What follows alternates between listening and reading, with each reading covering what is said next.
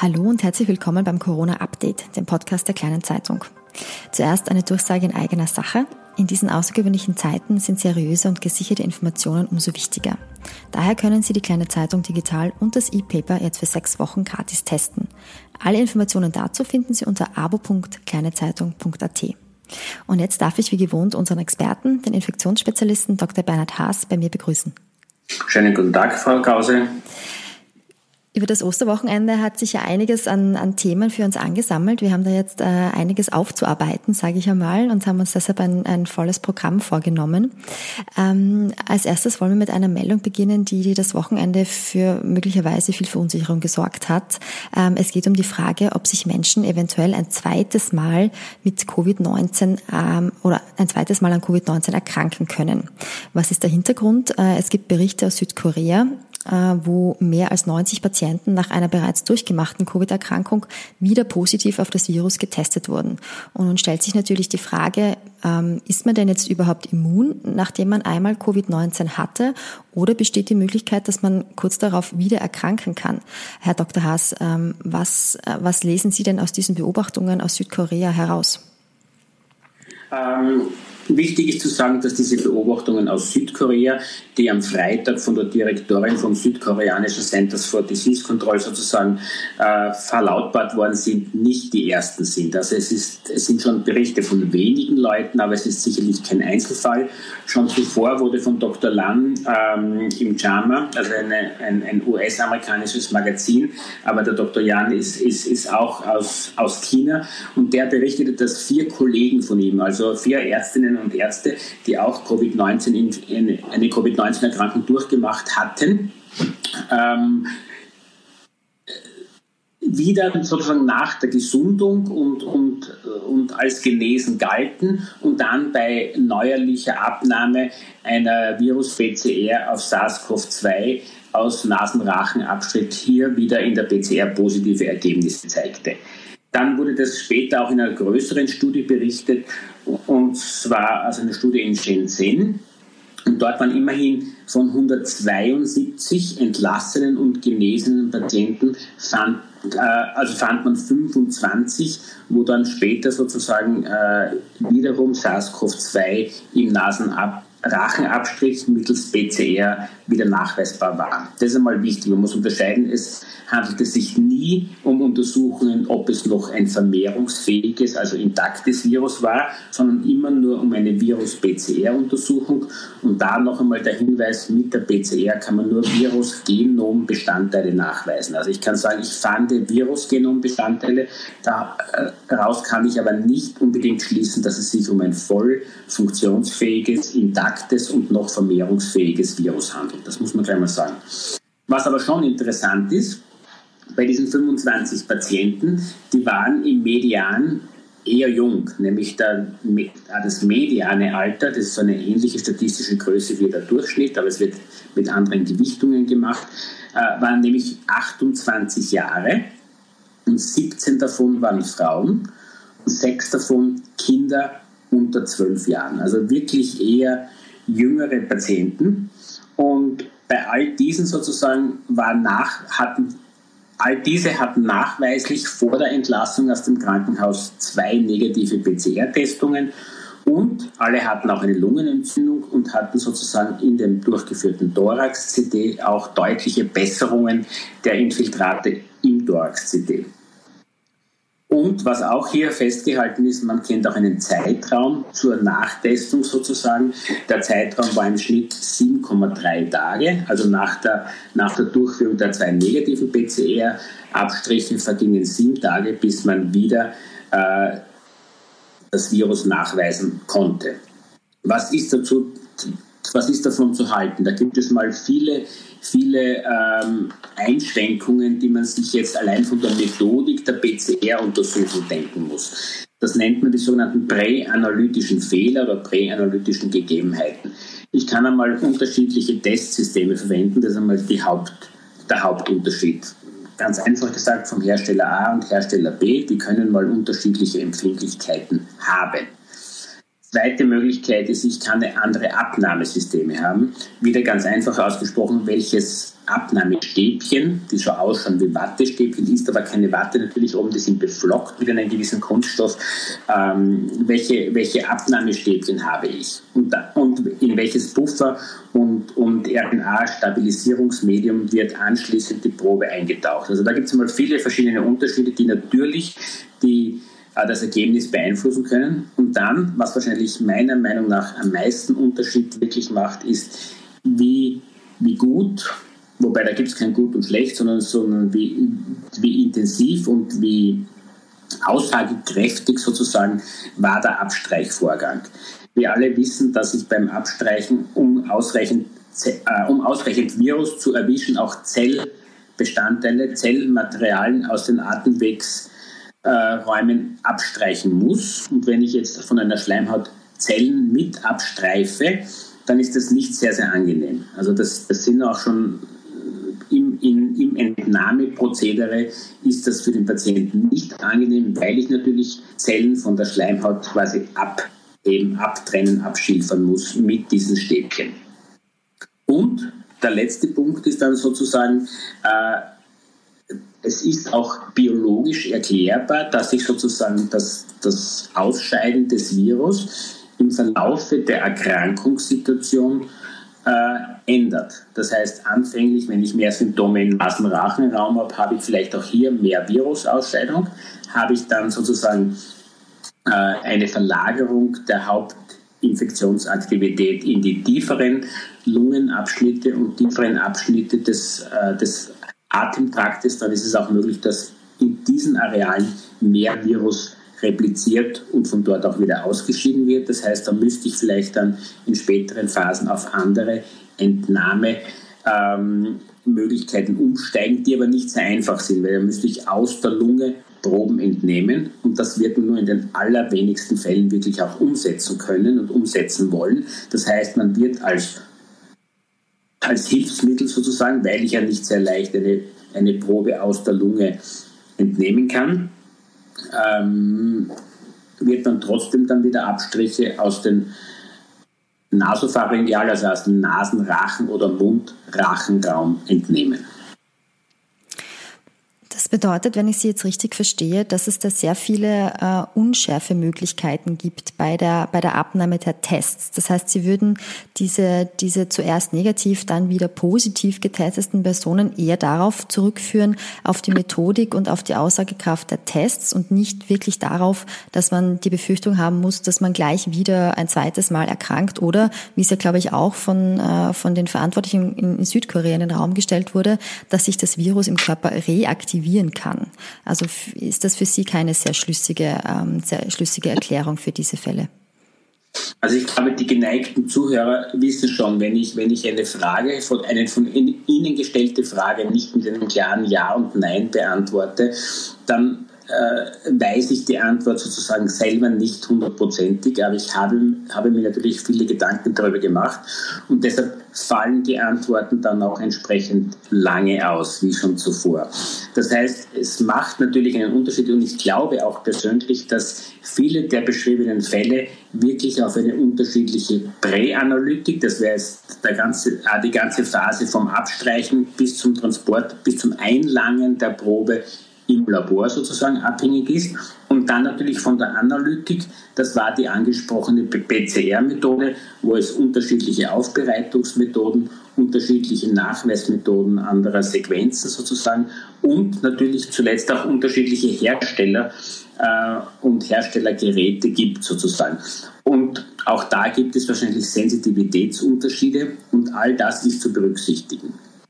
Und in einer der Untersuchungen in China wurden sogar die Proben aufbewahrt. Das heißt, die Proben, die zuvor schon mit einer Methode negativ getestet worden waren und auch als solche vor Entlassung des Patienten rausgegeben wurden, wurden dann, wie, man, wie, wie sich sozusagen diese Frage stellte, noch einmal nachgetestet mit einer, mit einer anderen äh, hochsensitiven Methode und dabei konnten dann in den zuvor negativ getesteten Proben sehr wohl noch einige Virusgenombestandteile nachgewiesen werden. Aber, auf das möchte ich noch einmal hinweisen, wir müssen uns deshalb keine Sorgen machen, weil insgesamt wird diese Art, das noch später sozusagen von asymptomatisch oder von Leuten, die schon wieder gesundet sind und kaum mehr Symptome haben, wird diese Art einer eventuellen Virus-Genom-Ausscheidung oder auch Ausscheidung von Virusbestandteilen keine große Rolle in der Epidemie dieser Erkrankung spielen. Das heißt, es handelt sich hier wahrscheinlich eher um, um Einzelfälle, sage ich jetzt einmal, oder um seltene Fälle. Ähm, wenn wir jetzt schon so beim Thema Immunität sind, vielleicht könnten wir mal ganz prinzipiell darüber sprechen. Wie entsteht denn äh, eine Immunität im Körper überhaupt? Also was braucht es dafür, dass ich dann eben immun gegen dieses Virus bin und eben, wie zu hoffen ist, nicht ein zweites Mal, zumindest in, in absehbarer Zeit daran erkranken kann? Was, was passiert da im Körper?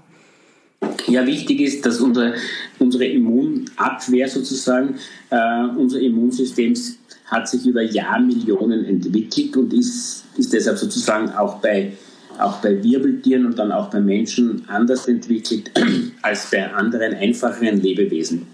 Und da ist das Wichtige mal zu sagen, es es benutzt zwei verschiedene Methoden. Das angeborene Immunsystem, das auf Englisch der Innate Immunity, das ist sozusagen, das, äh, äh, da hat man schon vorab gewisse ähm, Abwehrmechanismen, die das Eindringen von Viren verhindern. Und das ist gerade auch im Kampf gegen die Coronaviren ein sehr, sehr potentes und wichtiges Instrument.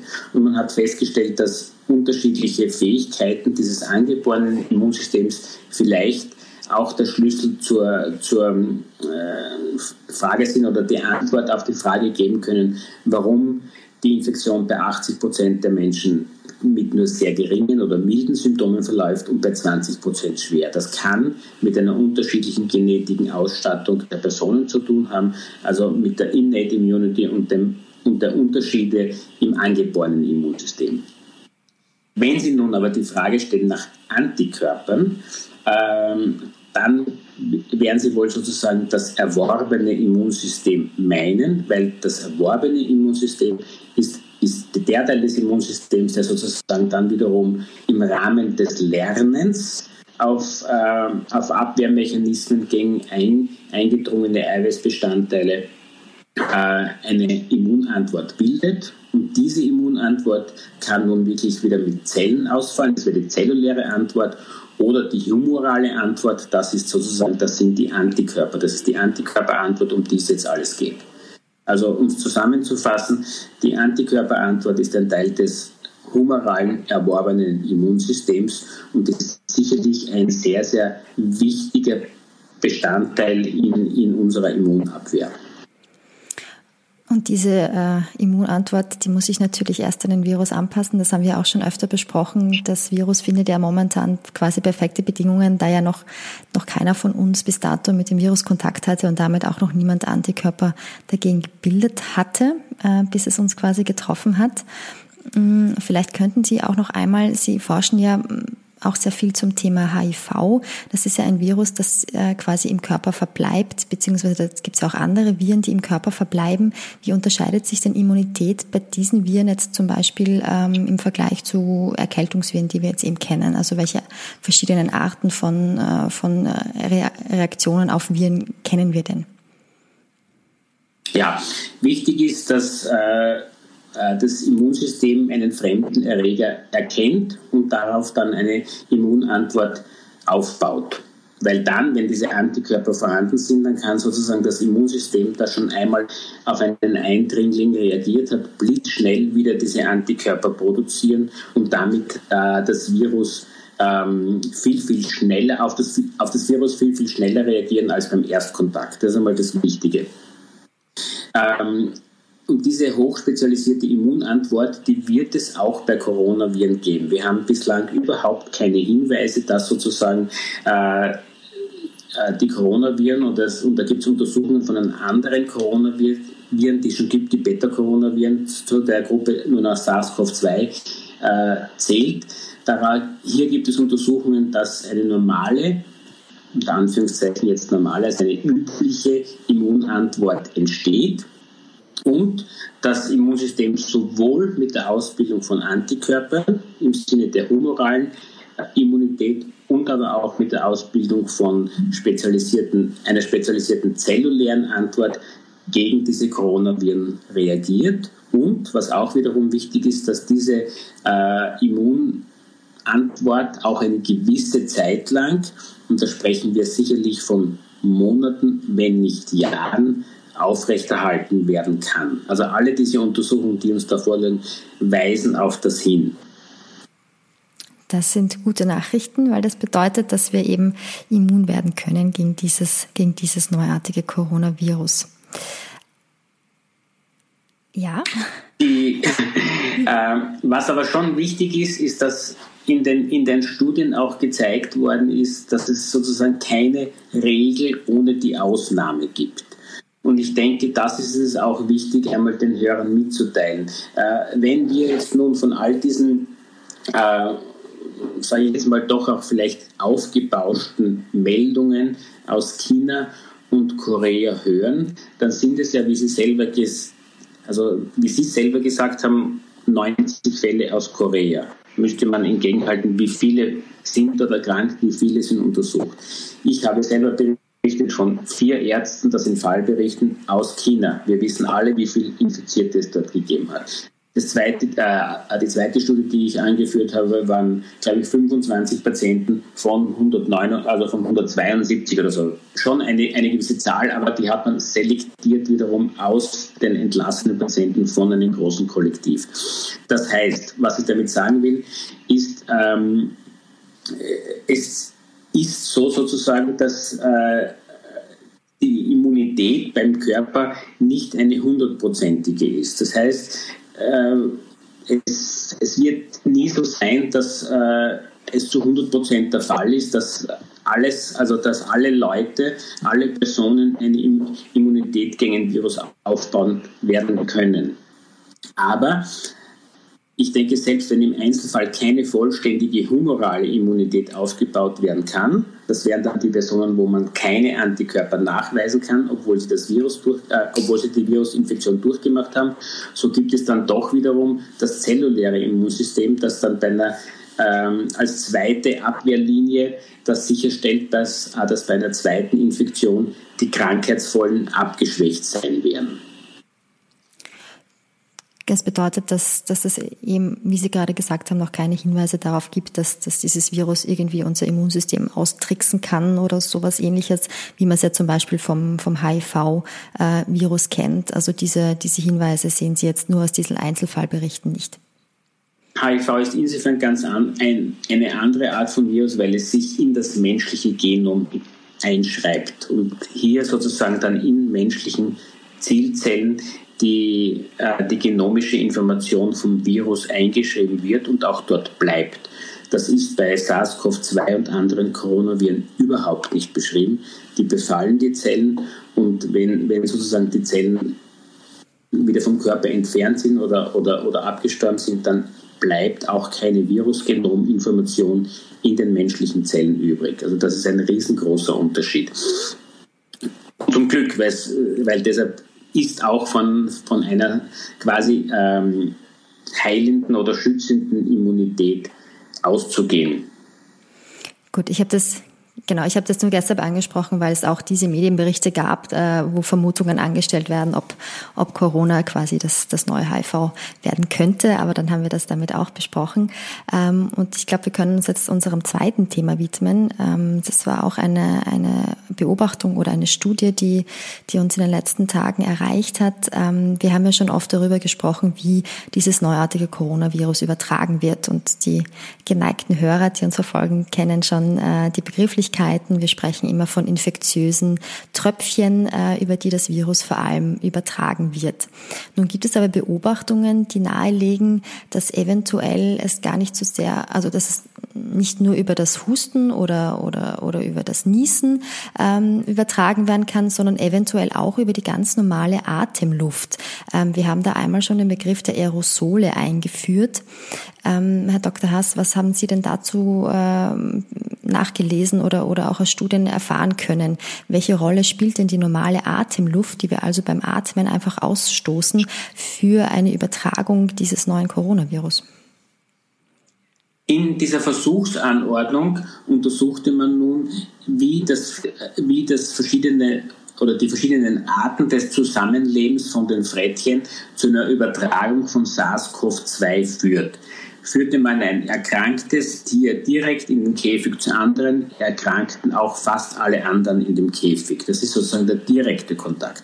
Um nun zu überprüfen, wie weit äh, das Virus auch über Atemluft jetzt in einen Tierversuch übertragen werden kann, wurden zwischen den Käfigen sozusagen eine, eine luftdurchlässige Membran aufgestellt und mit einem Luftstrom wurde vom Käfig der Infizierten die, sozusagen die Luft, die dort auch von den Frettchen ausgeatmet wird, auch in den, in den anderen Käfig, wo sich noch die gesunden Tiere befanden, äh, überströmt und das ist sozusagen jetzt die gute Nachricht.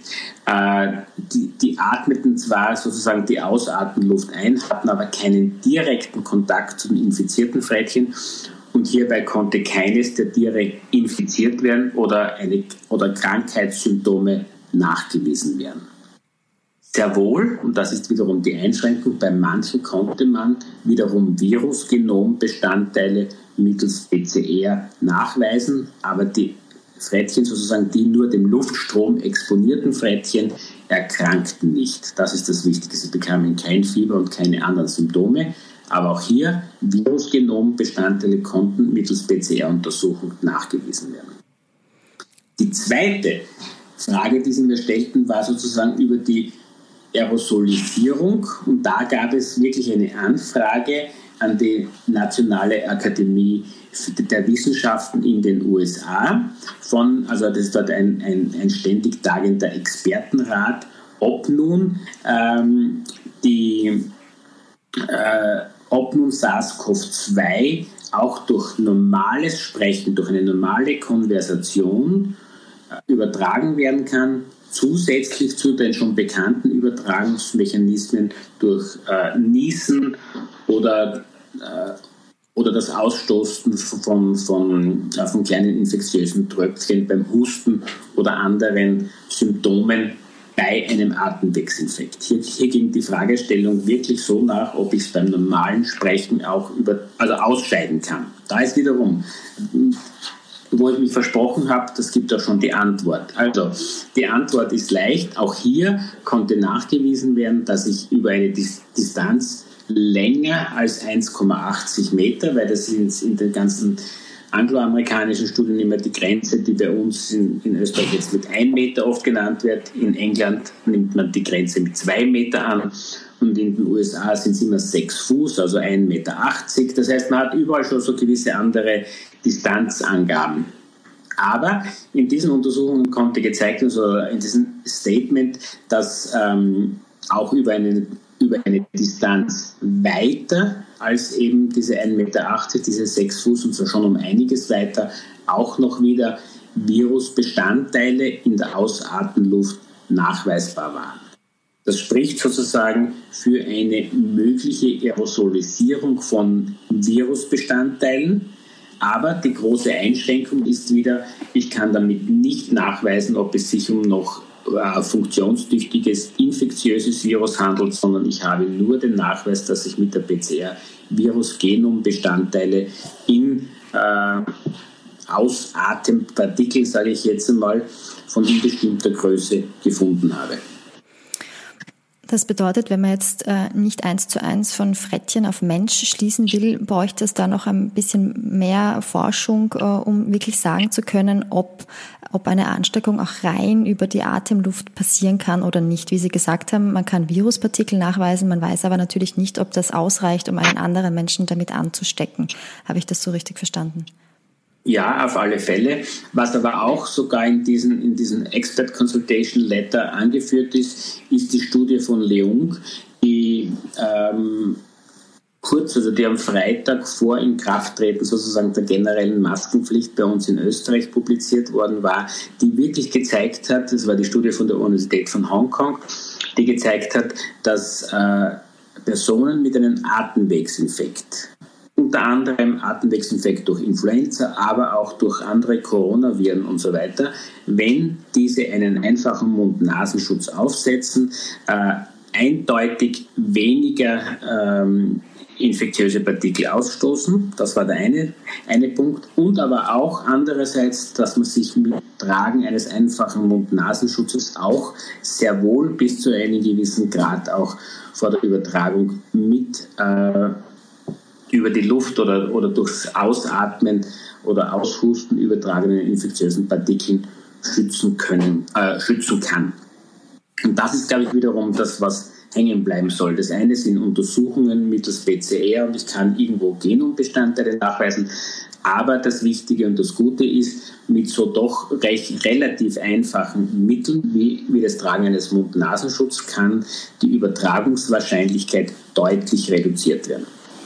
Das ist eine wichtige Botschaft. Also man sieht mittlerweile auch, dass ich, dass man den Mund-Nasenschutz nicht nur zum Schutz der anderen trägt, sondern auch sogar selbst einen gewissen Schutz daraus, äh, daraus ziehen kann.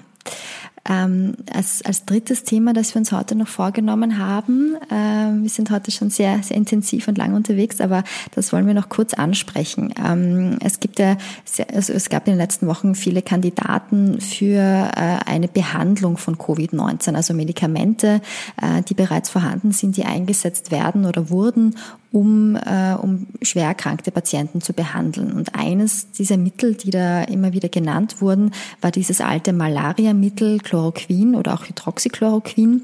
Äh, der US-Präsident Donald Trump hat es ja sogar schon als Wundermittel ähm, betitelt und, und dafür Werbung gemacht. Nun gibt es aber neue Erkenntnisse, die zeigen, dass dieses Medikament bei Patienten sehr schwere Nebenwirkungen machen kann. Ähm, und äh, man hört jetzt auch schon von Medizinern, dass die dieses Mittel eigentlich nicht mehr einsetzen wollen. Äh, Herr Dr. Haas, was wissen Sie denn dazu? Wie, wie ist der, Stand, der Status momentan von Chloroquin oder Hydroxychloroquin und welche anderen Medikamente sind denn noch vielversprechend in der Behandlung von Covid-19-Patienten? Also hier ist es wieder mal wichtig, dass man äh, sieht, welchen Schaden auch, auch äh, undifferenziert weitervermittelte Nachrichten, vor allem wenn sie, wenn sie noch dazu gekürzt oder, oder, oder unsachlich sozusagen vermittelt werden, eigentlich anrichten können. Hydroxychloroquin ist, ist, wie Sie schon gesagt haben, ein, ein seit langem zugelassenes Medikament, ist ein Medikament und damit sozusagen unterliegt, und ein verschreibungspflichtiges Medikament und unterliegt sozusagen immer einer ärztlichen äh, einer ärztlichen Entscheidung über, über Sinn und möglichen Schaden äh, des Einsatzes des Medikaments, wie bei anderen Verschreibungsme äh, äh, verschreibungspflichtigen Medikamenten. Und, und das ist wichtig, dass man auf das nochmal hinweist, weil diese Nebenwirkungen und diese Kontraindikationen, die Sie jetzt gerade angesprochen haben, haben, sind von diesem Medikament schon seit sehr, sehr langer Zeit bekannt und sind auch jeden Arzt, der es einsetzt, sozusagen sehr, sehr gut bekannt. Lassen Sie mich da kurz drauf eingehen. Das Erste, was, was mal wichtig ist beim Hydroxychloroquin, ist, es gibt einen gewissen Enzymdefekt, der mit unterschiedlicher Häufigkeit in der Weltbevölkerung auftritt. Das ist der Glucose-6-Phosphate-Hydrogenase-Mangel. Das klingt mal ganz, ganz furchtbar und ein, ein äh, ein schweres Wort sozusagen zum Aussprechen.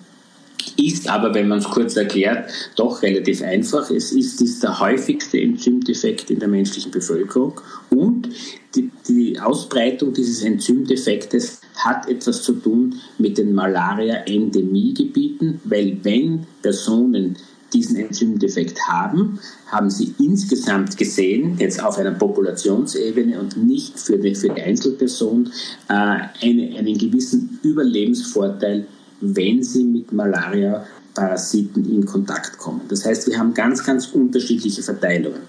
Daraus hin und daraus kann man auch schließen, sozusagen, dass bei uns in Mitteleuropa die Häufigkeit äh, für das Vorliegen eines Glucose-6-Phosphate-Hydrogenase-Mangels sozusagen nur kleiner als 0,5 Prozent ist.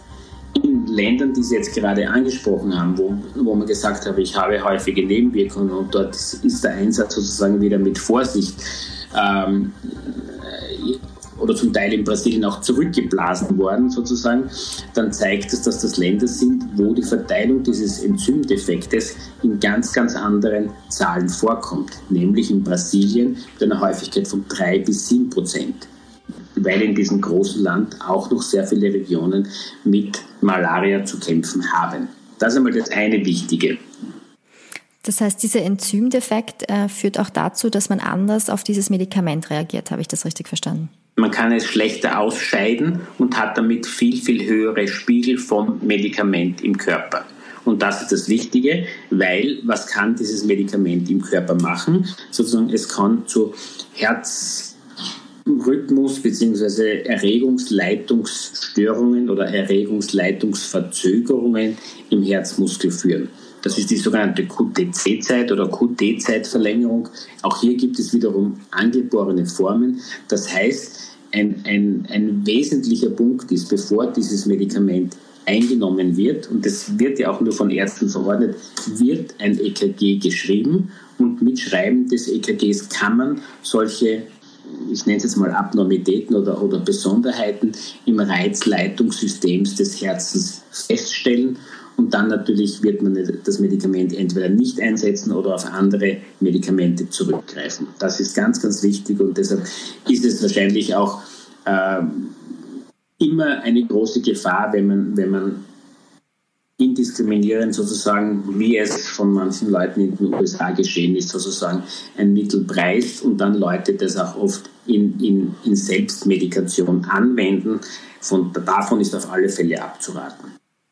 Ganz kurz noch zu den unterschiedlichen Einsätzen. Es gab auch in den ganzen Studiensettings von Brasilien bis USA bis zum großen äh, Einsatzzentrum in, in Marseille durch, äh, durch Professor Rold fast überall auch unterschiedliche Dosierungen. Das heißt, die Dosierung, die in Österreich eingesetzt wird, Schrägstrich wurde, ist die, unterscheidet sich nicht von der im Zulassungstext Text stehenden Dosierung und unter dieser Dosierung ist es quasi sehr, sehr selten, dass es zu äh, Erregungsleitungs- oder Erregungsüberleitungsstörungen kommt. Und sollte es dazu kommen, würde man die natürlich auf alle Fälle im EKG bemerken.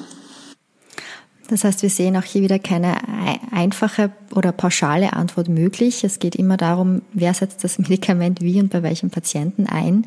Ähm, vielleicht können wir zum Abschluss noch einmal einen Blick auf andere vielversprechende Medikamente werfen, die äh, bereits im Einsatz sind beziehungsweise gerade auch erprobt werden. Remdesivir ist ein Schlagwort, das da immer durch die, äh, durch die Medien geistert. Was können Sie uns dazu sagen oder gibt es dazu neue Erkenntnisse? Ja, da gibt es insofern neue Erkenntnisse, weil erst am Freitag eine, eine große Vorab-Auswertung des Compassionate Use Programmes sozusagen von Remdesivir an, an vielen Zentren auf der ganzen Welt veröffentlicht worden ist. Das ist ein recht langer Beitrag im anerkannten Journal, äh, New England Journal of Medicine, ist es am Freitag publiziert worden. Und hier wurde gezeigt, dass äh, Patienten die sozusagen äh, äh, doch eine deutliche Sauerstoffsättigungsbeeinträchtigung hatten. Das war eine der Aufnahmekriterien, nämlich eine Sauerstoffsättigung unter 94 Prozent bei normaler Atemluft. Dass wenn diese Patienten äh, Remdesivir erhalten haben, dass in allen, allen Markern bezüglich Heilung, also Zeit bis zur Entlassung, Gesamtüberleben und auch Rückbildung der Lungeninfiltrate, äh, dass hier dieses Medikament gegenüber den anderen Personen, die dieses Medikament nicht erhalten haben, einen Vorteil gebracht hat. Und ein wenig stolz kann ich noch anmerken, dass auch von Anfang an dieses Medikament in den Krankenhäusern der Steiermärkischen Krankenanstalten GmbH in Einsatz war und ein Teil dieser Auswertungen ist auch in diese, äh, ein Teil dieser Ergebnisse ist auch in diese Auswertung eingeflossen. Das ist schön zu hören. Ähm, Remdesivir nur noch einmal zum Verständnis, äh, vielleicht für unsere Hörer, das ist dieses Medikament, was auch oft als Ebola-Medikament bezeichnet wurde, weil es eben schon ähm, gegen, gegen Ebola und auch gegen SARS bereits eingesetzt wurde und das äh, sich jetzt eben ähm, möglicherweise ähm, als, als, als, als Medikament für Covid-19 auch ähm, eignen könnte. Ähm, Herr Dr. Haas, jetzt haben wir schon äh, sehr, sehr viele Themen heute besprochen. Ich sage vielen Dank für Ihre Zeit, äh, vielen Dank für Ihre Expertise, unseren Hörern da draußen, vielen Dank fürs Zuhören und bis zum nächsten Mal. Bleiben Sie gesund.